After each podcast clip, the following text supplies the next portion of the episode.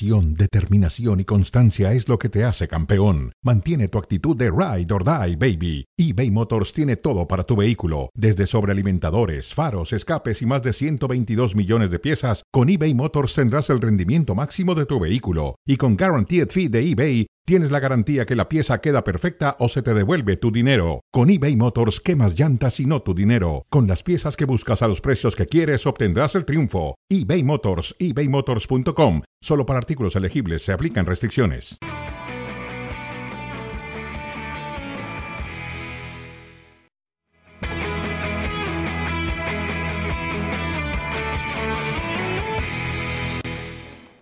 Bienvenidos a Fuera de Juego. Tenemos actividad de la Liga en España, la fecha 23 que ha comenzado con el partido entre Athletic Club y el conjunto de Mallorca. Hablaremos del derby que viene para este fin de semana, también del duelo de Girona contra la Real Sociedad. Parte de la cartelera hoy con Mario Carrillo. ¿Cómo estás, Mario? Un gusto y un privilegio estar aquí contigo y mucho fútbol. Mucho fútbol. Seguro. Decía Javier Aguirre que enfrentar al Athletic Club era asfixiante Así definió a los Leones de San Mamés. Y miren que la descripción vino conforme a lo que anticipó Javier Aguirre, porque ese campo, vaya que si se le indigesta a los Bermellones. Y también tiene que ver con el buen torneo que está haciendo el Athletic Club de Bilbao. Apenas corría el minuto 3 cuando Yuri Berchiche anticipaba y anotaba el primer gol. Sí, eh, remata de espaldas con la pierna izquierda hacia atrás. Rarísimo. Pero esto es el mismo jugador ahora con la otra pierna de volea. Eh, dos goles increíbles de un lateral izquierdo. Eh, doblete, goles eh, de volea, extraordinarios goles. Primeros 16 Vamos, los que soñaste alguna vez. Si, vas a, a, enfrentar a los Leones de San Mamés en este estadio, tienes que ir con atención máxima y me queda claro que el Mallorca no la tuvo. Aquí pudieron acercarse el eventual dos goles a uno en una que es especialidad del equipo de Aguirre cuando tienen tiro de esquina a balón parado a favor, se les fue. Y después esta que originalmente habían marcado posición adelantada de Gorka Guruceta termina contando, ahí está, sí. habilitado. Sí, aparte de la especialidad del Bilbao, contragolpes a máxima velocidad. ¿Qué hace eh, Mallorca? Mete muchos jugadores en el área Aquí tiene un montón de jugadores, pero nadie marca, no pueden marcar así, de esta manera. Eh, son las cositas que tiene el Mallorca, son las cositas que tiene Javier. Cuarto y definitivo gol de Iker Muniain. Llegaba al minuto 89. El Athletic Club, golpe de autoridad, desmanteló al Mallorca. Sí, estamos contentos porque eh, este partido nos imponía eh, mucho respeto por, eh, por, la trayectoria del Mallorca, por lo que nos ha costado siempre superarles. Y bueno, eh, los dos que el partido se nos ha puesto de cara pronto con, con ese gol. nos resultaba difícil llegar a determinadas zonas porque ellos ahí apretaban mucho, pero bueno, hemos conseguido el segundo y alguna situación más. Eh, y luego el segundo tiempo hemos salido muy bien y hemos dominado, hemos dominado el juego, hemos podido hacer dos goles más. Sí, hombre, eh, con 2-0 no tienes nada hecho contra un equipo de, de, primera, menos contra el, contra el Mallorca. Entonces, bueno, ellos han cambiado eh, a un jugador, han cambiado el, el, esquema para salir más ofensivos y nosotros ahí, pues bueno, hemos empezado bien, hemos empezado fuertes y ahí nos hemos asentado y hemos conseguido que el partido fuera a lo que nosotros queríamos. ¿En qué tipo de parámetros ha visto que su equipo era inferior? En todo, en todo. Nos pararon en todo, no hay. No, lo intentamos, no pudimos, nos ganaron bien, ya está, no hay más que hablar. Tal cual lo dices. Es importante levantarse, tal cual. Muy bien. ¿Qué espera de ese duelo? Salgamos bien, que salgamos mejor que hoy. Si algo tiene Javier Aguirre, y tú lo conoces mejor que nadie, es eh, autocrítica. Cuando te pasan por encima como hoy, no tiene empacho en admitirlo. Sí, y lo dice muy bien, el rival fue superior en todo y, lo que viene, porque se van a volver a enfrentar, eh, no nos va a volver a pasar lo mismo. Eh, tiene amor propio y no te espantes que gane 4 a 0 en la Copa y lo elimine. Eh, ¿Otra vez el Athletic? Sí. ¿Al Mallorca? Sí. Uf, tómala. Bueno, 4-0 hoy. 45 puntos del Athletic por 20 del Mallorca, Barak, eso es más del doble ¿Esa es la diferencia entre un equipo y el otro? Hoy sí. Eh, saludos a, Mario, un abrazo también, Ciro. Sí, eh, por el desarrollo de un equipo y otro, eh, porque ves la defensa de, uno con, con Raillo, con Copete, con Valiente y, no haces un central, honestamente, en, noches como hoy. Más allá que, que el equipo de, de Jero Aguirre, desde que dirigía a los Asuna hasta nuestros días, se trata más de colectivo que de individualidades. A inicios de temporada ves el plantel del Athletic Club, ves el del Mallorca y sí, eh, tienes que concluir que Athletic Club tiene más equipo. Ahora, para golearlo de la manera en la que lo goleó y le pasó por encima, sí que se necesita un trabajo como el que ha hecho Valverde para impulsar el nivel de su equipo más allá de la suma de sus individualidades, algo que hoy claramente no puede mostrar el Mallorca. Pero, a ver, eh, ¿no le da para más al Mallorca? ¿No puede jugar mejor de lo que lo vimos hoy? Porque tuvieron una, inversión récord este verano. O sea, eh, se llevaron a Sergi Darder, se llevaron a eh, Larin, sumaron eh, a dos que tres piezas adicionales. Si uno ve la inversión, es para los alcances del Mallorca una cifra récord. ¿No tiene para jugar mejor en un partido como este, Mario? Sí, eh, tiene para jugar mucho mejor. En el trayecto de toda su brillante carrera, Javier, tiene para jugar mejor, pero así le ha servido, así le ha alcanzado. Le gusta jugar con línea de nueve atrás, contragolpear, sorprender con, gol, con los goles que hizo, por ejemplo, la semana pasada, fueron fantásticos goles que le manda y que le quita Girona una seguidilla de partidos excelentes, le mete tres o cuatro, dos cero en el primer tiempo, nada más, con dos golazos. Tiene eso Javier y tiene actuaciones como la de hoy. Sí. ¿Qué, ¿Qué, aprendió el Mallorca, Barak, rumbo al partido que van a enfrentar, o a la serie de partidos que van a enfrentar contra el Athletic también en el torneo de Copa? Volverán a enfrentarse. Contra, bueno, contra la Real Sociedad, ¿no? Contra... Eh, que, que, es un rival ciertamente similar, ¿no? Al Athletic Club. Creo que una rayita menos complicado, eh, porque no tiene gol. Eh, yo creo que es la, la, la, diferencia principal entre Real Sociedad y, y Athletic Club. Hoy el Athletic Club no te voy a decir que, tuvo cuatro y metió las cuatro, tuvo cinco o seis y, metió la gran mayoría de, las que pudo generar. Eh, la Real Sociedad no, te genera cinco o seis y te mete una o, ninguna, depende del día que, tenga. Entonces, desde ese punto de vista, sí tiene que mejorar mucho el club de Javier Aguirre para competir. Tiene que competir contra la Real Sociedad. Es un partido o un par de partidos muy importantes para el Mallorca y no es buena noticia el perder de la manera en la que perdió porque toda la euforia, todo el envío anímico, toda la inercia positiva eh, a nivel futbolístico y anímico que venías desarrollando después de vencer al Girona cuando nadie lo esperaba, pues se viene un poco abajo, ¿no? Y, ahora eh, las certezas son dudas y, el descenso está también más cerca de lo que estaba. Y bueno, tendrá que, tendrá que aprender mucho más de lo que hizo bien en contra de, del Girona, hasta cierto punto, porque contra el Girona arrancó muy bien, el partido ya se lo estaban remontando, en ese momento la competencia era a 90 minutos y la alcanzó. Ahora son 180 eh, y también va a ser mucho más complicado ante la Real Sociedad.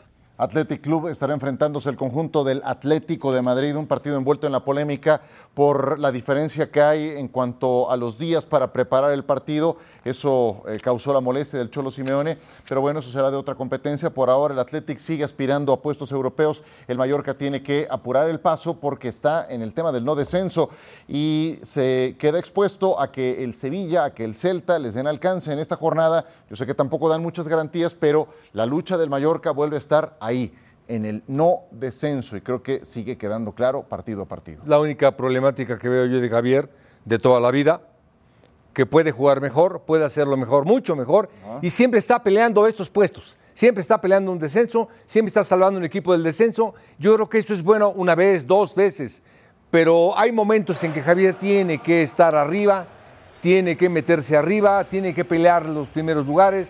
Eh, el mexicano eh, ha sido una carrera brillante, lo conozco, es mi amigo, es mi hermano, simplemente tiene que buscar otras alturas. Sí, la, la, buena noticia, después de una larga convalecencia, es que Vedad Muric entró en la segunda mitad. Ese es su goleador, ese es su hombre de confianza, el que el Mallorca ande bien, tiene que ir ligado al presente goleador de este futbolista que se lesionó con su selección nacional. Entonces, el que esté de vuelta es una buena noticia. Es hoy. Y, y hombre, se ha adaptado Larín. el canadiense.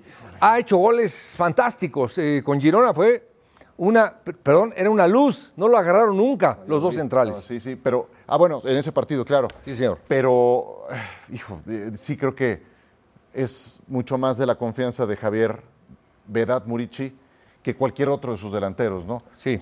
Lo necesita otra vez en forma.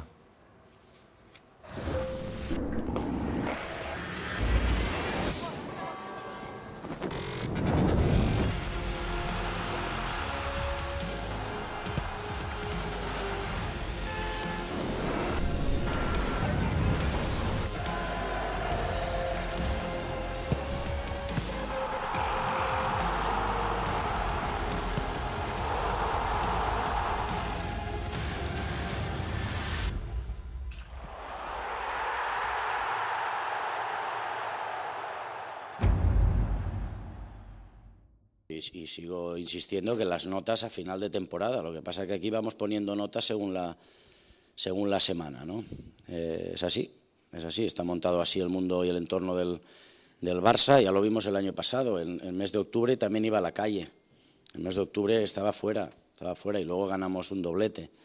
Pues bueno, es así, pero yo pienso sinceramente que, que, que, ya está, que mi ciclo 30 de junio, así se lo dije al presidente, que el club necesitaba un cambio de rumbo y lo sigo pensando. Estoy completamente convencido que además, tomando la decisión y anunciándola públicamente, pienso que iremos mejor, por el bien del, club, no el mío, el bien del club. Que no es la crítica, si yo la crítica, a ver, ¿quién conoce más que el club que, yo? Pues pocos. No, no es esto, no es esto. Pienso, siento que, debo irme el 30 de junio. Nada más. Es, ya, dije mis, eh, mis circunstancias, pienso que es lo mejor para, para el club nada más. Pero no, no, seguiré viendo fútbol, seguiré yendo al, a Montjuic y al Camp Nou, al nuevo Camp Nou, y seguiré jugando al Comunio y estas cosas. No, el fútbol es mi vida, es mi pasión. No, no estoy cansado del fútbol, ni, mucho menos. Sí, ya dije que no me gustaba que, que condicionaran a los árbitros y lo están haciendo eh, cada semana. Cada semana. A mí no me gusta, no me gusta. Creo que adultera un poco la competición los árbitros van condicionados y lo estamos viendo, lo estamos viendo, que van condicionados. El tema del caso Negreira también pienso que no nos, ha, no nos ha sumado en absoluto y es así, es así, esto es una realidad. Pero con esto hay que competir sabiendo que, que tenemos esta situación en este momento. Pero comparto al 100% las palabras de, del presidente, vamos, es una realidad.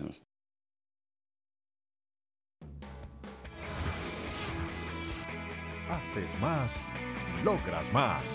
Es presentado por The Home Depot.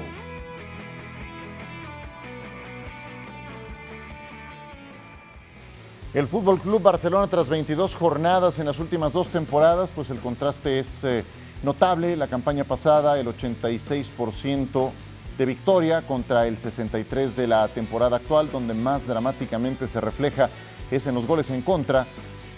29 en la actual campaña contra 7 de la anterior, pero quiero quedarme con lo que recién escuchamos. Eh, que escuchas a Xavi en sus declaraciones de hoy y qué piensas? Pues que, que ya mande mejor a su hermano a declarar de aquí al 30 de junio, porque, porque se hace daño y, nos hace daño a todos los que le admiramos también, honestamente.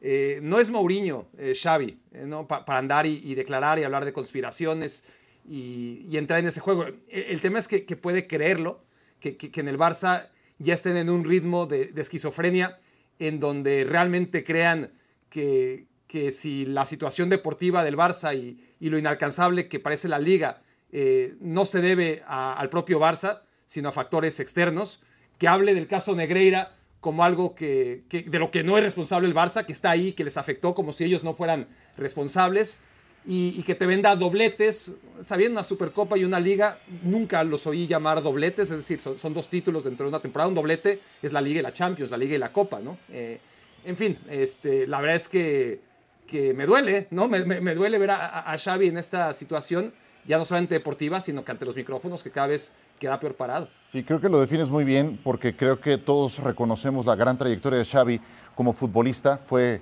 un gigante como futbolista, pero ver su imagen tan diluida, tan deteriorada, erosionada en cada rueda de prensa, eh, pues no, no, concuerda con lo que viste a nivel de cancha. Tú, Mario, escuchas a Xavi y en qué piensas, en los conceptos que recién presentamos. Sí, bueno, pienso en un montón de cosas. La primera. Las más importantes es que no es lo mismo jugar a dirigir. No es, no, no te garantiza ser un tremendo jugador con la gran dimensión que tenía de fútbol como entrenador, así afuera, dos metros atrás, lo ves diferente. Hay jugadores que se les viene la noche adentro de la cancha y afuera tienen otra claridad, otra forma de, verlo. Hablo de Guardiola, exactamente, velo extremo. Porque Guardiola por dentro de la cancha de volante defensivo, ni te acuerdas cómo jugaba. Yo no me acuerdo cómo jugaba. Y de Xavi, deleite, pero no lo ve bien. Y, algo muy importante, el transmitirlo y el darle un funcionamiento y el darle eh, tú a Gundogan, a De Jong, darle una forma de juego, a Lewandowski decirle cómo moverse, eso es de una gente mayor que entiende el fútbol de una manera. Yo lo vi con grandes entrenadores, veí cómo eh, dirigían a cracks. Eh, como un crack es importantísimo decirle cómo moverse. Eh, lo necesita el crack, que le digas cómo moverse. Nace jugando, sí, pero tienes que saber cómo ayudarle también. Eh, no, lo ha, no lo ha hecho Xavi. Le ha quedado un poco grande este año. Eh, en las otras circunstancias fue el campeón. Llegó muy bien, llegó a grandes lugares. Ahora que lo necesita a otro Xavi con otra formación, no le ha alcanzado y eso te obliga a hablar muchas cosas como las que está hablando. Yo lo escucho el día de hoy después de haber visto al equipo a mitad de semana y mi conclusión es que todo sigue igual. Nula autocrítica, sigue hablando de torneo adulterado. El año pasado no habló de liga adulterada y es que cuando los resultados no se dan, pues todo este humo surge. Em, y a la vista del rendimiento a mitad de semana, porque se inmoló Xavi y todo estaba igual, igualito en el rendimiento futbolístico. Entonces, esa es mi conclusión, que todo sigue igual en el Barcelona aún después de que anunció su salida y a ver si se mantiene para entonces. A ver, te pregunto, Barak, entonces, rumbo a lo que viene este fin de semana, van a enfrentarse al Deportivo a la vez. ¿Partido trampa o no? Es que todos los partidos son trampa, es decir, hasta el Barbacho, ¿cómo se llama? El Barbastro, de la quinta división, ¿no? De, eh, el Barbastro, ¿te acuerdas? Este, no lo, probablemente no lo volvamos a escuchar nunca en nuestras vidas este, y esta también se la complicó al Barça de Xavi. Entonces, desgraciadamente, este Barça no está para, para que ningún partido eh, pueda ser considerado como otra cosa que, no sea una posible trampa en la que caiga el, equipo. Eh, el Alavés, yo me acuerdo del partido de, la primera vuelta, lo pudo haber goleado el Alavés al Barça. Eh, el tema es que los equipos, mientras más pequeños, mientras menos recursos económicos tengan, pues igual pueden dominar al Barça. Eh, lo hemos visto muchas veces porque tienen eso, esa capacidad táctica, la mayoría de sus entrenadores, de, someter al Barcelona durante tramos largos de los partidos, pero no tienen seguramente esa contundencia que pueda reflejarlo en el marcador. Esa es la ventaja que, tiene el Barça y también el Real Madrid en muchos momentos en que es dominado y, acaba ganando partidos, ¿no? Entonces yo me acuerdo de ese partido que, que la vez en el primer tiempo realmente hace ver al Barça muy mal, pero también que Samu falla muchas ocasiones de gol y que ahí ya en el segundo tiempo el Barça pudo remontar y, arreglar las cosas. Entonces, más que trampa, yo creo que está avisado el Barça. Eh, eh, cualquier partido puede ser una trampa para ellos y el Alavés, eh, si tienen un poco de memoria, todos tendrán que recordar que, fueron muy afortunados al ganar ese partido. Hace par de horas hicimos un programa también de fútbol internacional con Mario para Latinoamérica y yo te escuché muy optimista con el Barcelona, o sea, o viendo más bien, en vez del vaso medio vacío, como muchos lo vemos, tú lo veías medio lleno. Sí. Entonces, ¿cómo, cómo, lo ves? ¿Cómo lo pulsas desde el panorama estrictamente futbolístico y más perfilándolo hacia este partido contra el Alavés? Sí, por ejemplo, hablamos de la, de la salida, voy a hablar un poquito de esto. La salida con pelota dominada que es el Barcelona, o que hacen varios equipos, es fundamental porque tienes el mayor número de jugadores posible atacando. Bueno, el Barça tiene nada más arriba a Lewandowski, a Ferran, a Gundogan. Vamos. Vamos, o tenía Lewandowski, Ferran, Gundogan, De Jong, Pedri y, y el volante que quieras. Tenía cinco jugadores contra cinco rivales en donde en cualquier momento le hacían goles. En cualquier momento. Pero ojo, atrás quedabas con dos jugadores, dos defensas centrales que eran una coladera. Christensen y Condé fueron. Y después atrás tenías un portero que te hacían goles eh, fulminantes. Entonces, tiene jugadores para atacar muy bien, pero le hacen los goles demasiado fácil. Eso le da inestabilidad al equipo, al entrenador, a los jugadores y no tiene resultados. Y añádele, Barak, que tienen media plantilla lesionada eh, con gente tan importante como Ter Stegen, como Gaby ya desde hace tiempo, se suma Ferran Torres, Rafinha todavía no está, eh, es una larga lista de lesionados y otros cuatro que están apercibidos para este partido contra el Alavés. Eh, podríamos dar muchas justificaciones, ¿no? pero también es el ejemplo en, la casa de al lado, que es el que hace daño. Eh, porque el Real Madrid ha tenido tantas ausencias, y no es que más, y, mucho más importantes y, mucho más largas, ¿no? Y el Real Madrid ha logrado afrontarlas. ¿no? es un ejemplo al que haya que recurrir y, digamos, ¿te acuerdas de aquel Real Madrid en 2012 o 2013 que también tuvo muchas? No, lo, estamos viendo. Y es verdad que son bajas en las que el Real Madrid, en las que el Real Madrid ha logrado sobreponerse no solamente desde los jugadores que se han lesionado, sino la no eh, presencia ya de Benzema después de 15 años. Con Barcelona ocurre lo mismo, no en la posición de centro delantero, pero sí en una posición tan importante como la de medio campista de contención en, Sergio Busquets. Y, cómo ha sido el Barça post-Busquets en relación al Real Madrid post-Benzema. Eh, ambos, a, priori, al inicio de esta temporada, yo creo que el debate era cuál eh, extrañará más ¿no? de los dos al que fue un futbolista que, realmente era trascendental cada quien desde su posición durante 15 años, ¿no? El Real Madrid, con todas eh, las problemáticas que tiene, no tener a un delantero como Benzema, ahí va, y, bastante bien para las circunstancias, y el Barcelona, sin Sergio Busquets, sigue buscando, sigue buscando a ver cómo le hace, porque ha perdido una pieza clave. Yo creo que desde ahí empieza mal el Barcelona y después sí es verdad que, la presión en, en, campo contrario, que siempre ha sido tan importante para el Barça, sin Gaby pierde muchísimo. No es que el Barça estuviera genial cuando estaba Gaby, ya está en problemas. Encima sin Gaby, pues aún más. Y también que los problemas defensivos sin Marc-André Ter Stegen ahora se recrudecen. Pero ya existían antes de Iñaki Peña. Que Iñaki Peña no pare un taxi, se puede analizar. Pero es que también Ter Stegen se comía muchos goles no solamente por su responsabilidad, porque no estaba al nivel que estaba la temporada pasada, sino porque no tiene defensa. Iñaki Peña no para un taxi, como lo dijiste más temprano. Esa fue. más o menos. Más o menos, Pero dije lo mismo. Eh, errores de Iñaki Peña son. Es muy poco confiable. Fulminantes. Muy poco confiable, la verdad. Ya que pronto regrese Ter Stegen a la vez contra Barcelona, sábado, por la pantalla de ESPN Deportes y ESPN Plus. Seguimos. Sí, sí. Eh el millor del mercat és que eh, no ha sortit eh, cap jugador i per mi eh, era molt important, molt, molt important.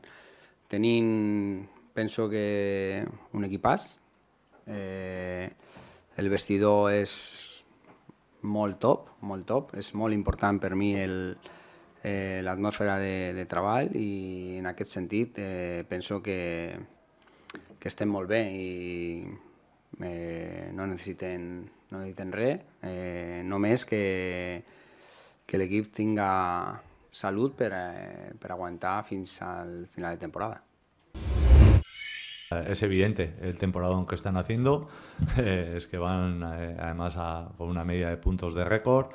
Creo que es el segundo equipo detrás del Bayern que más goles ha, ha hecho en las cinco grandes ligas. Es que, bueno, eh, les está saliendo todo de cara. Creo que aparte de los grandes y muy buenos jugadores que tiene, el entrenador eh, eh, está sacando máximo rendimiento de ellos y por eso están donde están, compitiendo con un Real Madrid eh, con una media de puntos que, casi es de récord. Así que con, eso está todo dicho.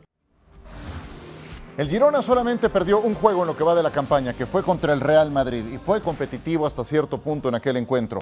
Y ahora le toca otro peso completo, Real Sociedad. ¿Qué esperas de este partido, Mario? Partidazo, un partidazo de dos equipos que juegan muy bien, eh, muy verticales, muy agradables, muy técnicos, con buenos jugadores. Eh, partidazo de goles. Es decir, este partido es para 3-3, 2-2. Ojalá. No, no, no, pero sin duda, 2-2 mínimo. Ojalá, ojalá. Eh, Barak decidió no reforzarse el Girona. ¿Te pareció lo correcto o, le faltó ajustar por ahí alguna zona del campo?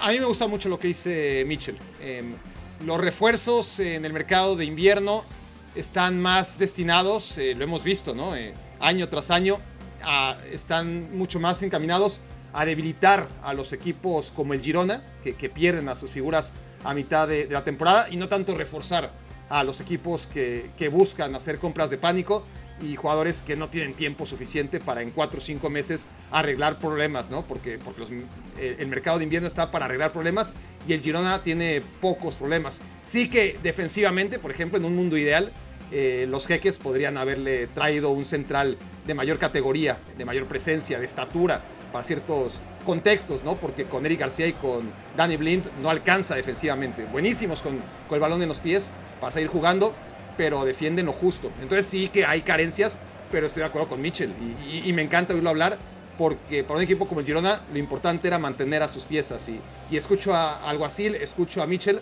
y, da gusto no ver equipos y a sus entrenadores que, que hablan en la conferencia de prensa y se expresan tan bien como sus equipos se expresan en la cancha, que es lo más importante de todo. Una cosa refleja, eh, refleja perfectamente la segunda y es algo que no vemos necesariamente en, todos los equipos de la Liga Española. Y de Michel, aunque parezca un, detalle secundario, sí creo que vale la pena mencionarlo. Él nació en eh, la capital, él es del barrio de Vallecas. De hecho, ahí creció y nació futbolísticamente, pero ustedes lo escucharon intentando hablar el catalán pues es finalmente el, idioma del sitio en el que estás. Entonces es un, eh, un, ejemplo de querer adaptarte y eso ha caído muy bien, además de los resultados deportivos que ha tenido con el equipo gerundense. Por el otro lado está una Real Sociedad que funciona también como reloj. O sea, creo que esa es una constante también entre estos dos equipos, ¿no, Mario? Eh, por eso pronosticabas tantos goles. O sea, lo bien que se entienden en lo colectivo. ¿Qué resaltas de la Real Sociedad? Eh, por ejemplo, ni hablar de Uyazábal, que es un gran generador, y lo del japonés, que anda en un gran momento. Eh, tanto Cubo, los dos son fundamentales. Después, el medio campo tiene una riqueza de los tres volantes porque son bien maleables, dúctiles. Los tres defienden bien, los tres llegan bien eh, y siempre buscan el arco rival con la pelota dominada. Creo que es un poquito mejor el Girona ofensivamente y defensivamente es un poquito mejor la Real Sociedad. E inclusive, Barak, creo que es más agresivo el sistema, la idea futbolística del Girona que la de la Real Sociedad. ¿Coincides? Sí. Sí, el Girona va siempre adelante. E, e, el Girona no importa el estadio, no importa el contexto, cómo va eh, el partido, ni, ni, la posición en la tabla. La Real Sociedad es más calculadora. Eh, hay momentos, si es un equipo agresivo, si es un equipo generalmente proactivo, no 100% proactivo como es el Girona porque más es un equipo que, defiende bien, es un equipo que defiende mucho mejor. Dice Mario mejor o un poquito, yo, creo que bastante. Eh, pero, pero el Girona está tan consciente de esa limitación que por ende, eh, yo, creo que esa es la lógica de Mitchell. Si defender no es mi fortaleza, ataco, ataco todo lo que puedo y, trato de defender lo menos posible. Y si voy a defender, defenderé presionando arriba, ¿no? En campo contrario. La Real Sociedad sí que tiene un ataque mucho más limitado, sobre todo este no tiene punch, puede atacar y generar ocasiones menos que el Girona, pero sobre todo mete menos goles porque lo, que hablábamos, ¿no? Es desesperante como no tiene futbolistas con olfato y con puntería, pero a la vez también es un equipo a momentos mucho más reservado. Vea nada más la cuesta de febrero que le viene al Girona. ¿Cuántos gana de estos, Mario? Contra la Real Sociedad, luego al Bernabéu contra el Real Madrid y luego a San Mamés contra Athletic Club. ¿Cuántos gana? Le gana a la Real Sociedad, le gana al Atlético también. ¿Al Athletic Club? Sí. Y no al Real Madrid. No, al Real Madrid no. ¿Coincides, Barak, para cerrar, breve? Yo creo que algún empate también. Eh, me, cuesta trabajo, pero, pero vaya que, ha tapado bocas. Eh, tampoco esperaba que le ganara al Atlético y vaya si lo hizo. Sí, pues es la cuesta de febrero. Bravísima para el Girona. Si sale vivo de esta, entonces, entonces habrá librado un tourmalet más en este Tour de France que está llevando a cabo en la Liga Española. Ya nos vamos. Un abrazo, Barack Feber. Muchas gracias. Don Mario Carrillo. Un gusto. Saludos. Fin de semana de fútbol, señores. Tenemos mucho fútbol desde mañana. Venga.